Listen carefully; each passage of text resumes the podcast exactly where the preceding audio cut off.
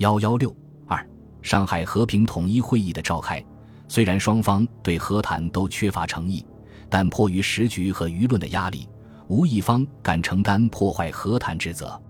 宁、粤代表终于自十月二十七日至十一月七日，在上海五朝书寓所召开和平统一会议，双方共举行正式会谈七次。第一天会议，宁方代表蔡元培发言时对蒋电机力主缓发。为国难临头，该电尽可治伤的积极办法时发表，张继、铁城主张亦如是。会议遂决议，双方通电原稿，四本会讨论就绪，再定发表日期。但在第二天的会议中，越方突然单方面提出党政改革案，引起宁方不满，使会谈险遭破裂。该案主要依据前述越方至蒋韩所提出的七点办法所拟定。内容涉及党务、政治、军事、财政、地方制度五方面。蔡元培等以此案关系重大，中央为之前文为由，表示不便讨论，并将该案全文电讲请示。其实，该案的核心内容，用越方代表李文范概括的两点最为妥当：第一，对于人的问题，就是要讲下野；第二，对于制度问题，就是要缩小主席权限及废除总司令制。蒋介石接电后，对越提制度问题，人目前内外情势严重，非试验时期。以前种种缺陷，并非全系制度之过，且现实制度亦系党之公益所形成。党内分裂均因少数同志未能精诚团结所致。此后工作最要为如何使全党复一致、守法合作，绝不愿使党国遭此大险。且变更制度，无意修改约法。而约法为国民会议所制定，非强使全国民意区从党内少数意见。为此，蒋介石复电宁方代表强硬表示：今日所发表两方接洽情形，与事实完全不符，如此捏造，是所不能承认，绝非京城和平团结之意，终不敢同意。十月二十九日，蒋在复电宁方代表，指责越方所提党政改革案。内容孤不具论，精神上基于团结对外之主旨不相合。此时为党为国军，唯有从速集合首都，共赴国难。至党政根本问题，应似本党多数之讨论决议，无以十余人在租界内谈商，即可决定全党全国大计之理。蒋氏明确指示，此等违反党章，不恤国难之提案，不应提出讨论。此时。蒋的强硬立场源自他对越方内部的洞察。蒋曾分析道：“越方全为胡汉民一人所阻碍，而汪、孙则愿来合作，已不愿与胡破脸，故不敢明白表示。当使之有转回余地，对越应决定方针。亦如其愿就范不破裂，则暂为统一之局，因于对外有益也；亦如其不愿就范，必于破裂，则避免内部纠纷。”使之回越自扰，胡汉民已成过去，而其过去历史为阻碍总理、反抗总理，今则于灭亡本党、叛乱革命，无足计较也。于是，蒋介石再派何应钦赴沪与各方接洽，希望有所转还。何到沪后即访胡属蒋真义，总司令可废，行政院长可让，但要保留主席及维持第三届正统。此点与越方条件完全背驰，而胡汉民则对何应钦表示：“余爱讲教任何人为深切，北伐以来其勋绩不可磨灭，受人推崇亦因此。但年来争执党政军重任，虽允肯多负责，但一人精力智虑何能顾及？与其多重责任难兼顾，不如大家来负责，图使急愿于蒋一人，致使以往功勋灭于一朝。”希望蒋明此苦衷，毅然对党国前途重加刷新。为了加强越方内部的团结，胡汉民还致电天津执行部转言冯等人，再次明确越方的态度：一、党内大团结，绝不为蒋分化政策所重伤；二、断定蒋无诚意，我方唯有表明诚意谋和，免使破坏和议之责有归；三、断定蒋必须陈炯明、吴佩孚。段祺瑞之序，我方最后宁为民二元之下之革命党，不为苟且争胜之进步党为时够痛。四，蒋对陈明书已有怀疑，陈亦不自安。五，任目前外交尚有办法，而财政军事颇难应付。在汪先生态度甚坚决，与胡合作一致对蒋。此时，李时曾向蒋介石建议，帝与铁城始终主张互惠性质，只能为国难会议，不宜为对等会议。蒋立即复电表示赞同，请推铁城兄为代表共同出席。至于会商名称，无论国难会议或何等会议，绝不能在乎正式开会。至多只可称为谈话会也，其目的就是为了保持南京中央的正统性，而否认广东中央的合法性。三十日，吴志辉以某中委名义公开发表谈话，主张国事由四全会议决，反对宁粤在沪举行的所谓和平统一会议，实际上是公开响应李时增提出的互会不一为对等会议的主张。吴志辉的谈话。立即遭到越方的指责，在越方看来，某中委即是蒋本人。为此，胡汉民发表负责谈话，称关近两日形势，何似仍显悲观。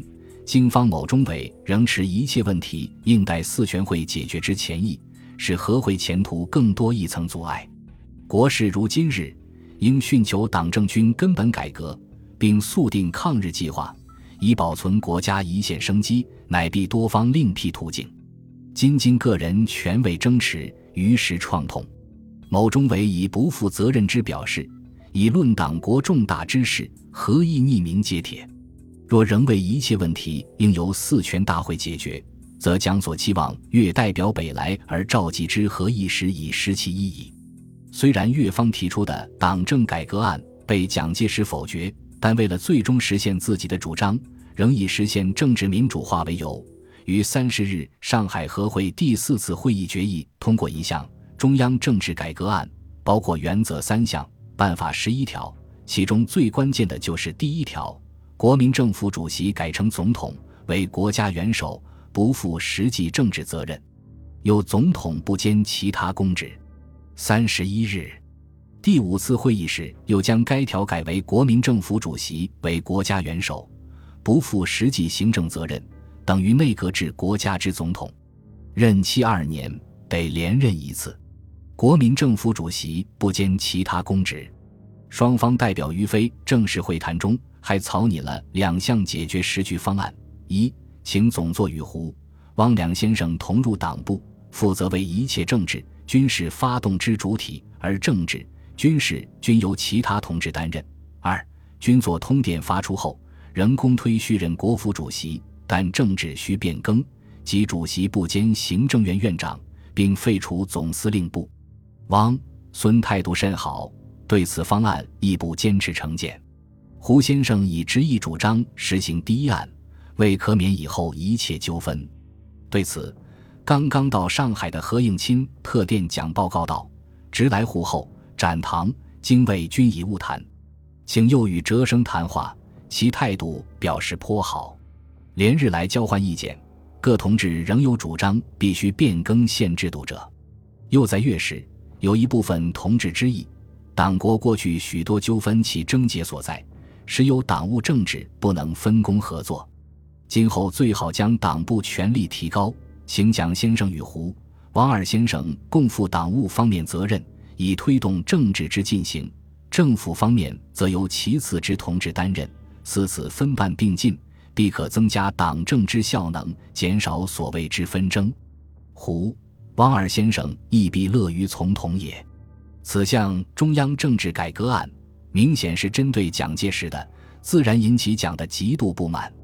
十一月二日，蒋介石在南京国民政府纪念周以。对中央与越方代表在上海会谈之希望为题发表演讲，对越方猛烈指责，大意分为以下五点：越方代表违反总理遗训，无诚意与宁方合作；越代表故意与宁府为难，是间接援助日本；两星期前曾有辞职之意，现已打消，绝不去职。胡展堂先生与越代表称蒋不独应下野，且应放逐外国，如俄国之托洛斯基。越方代表利用报纸假借言论自由之名，颠倒是非，抹杀事实。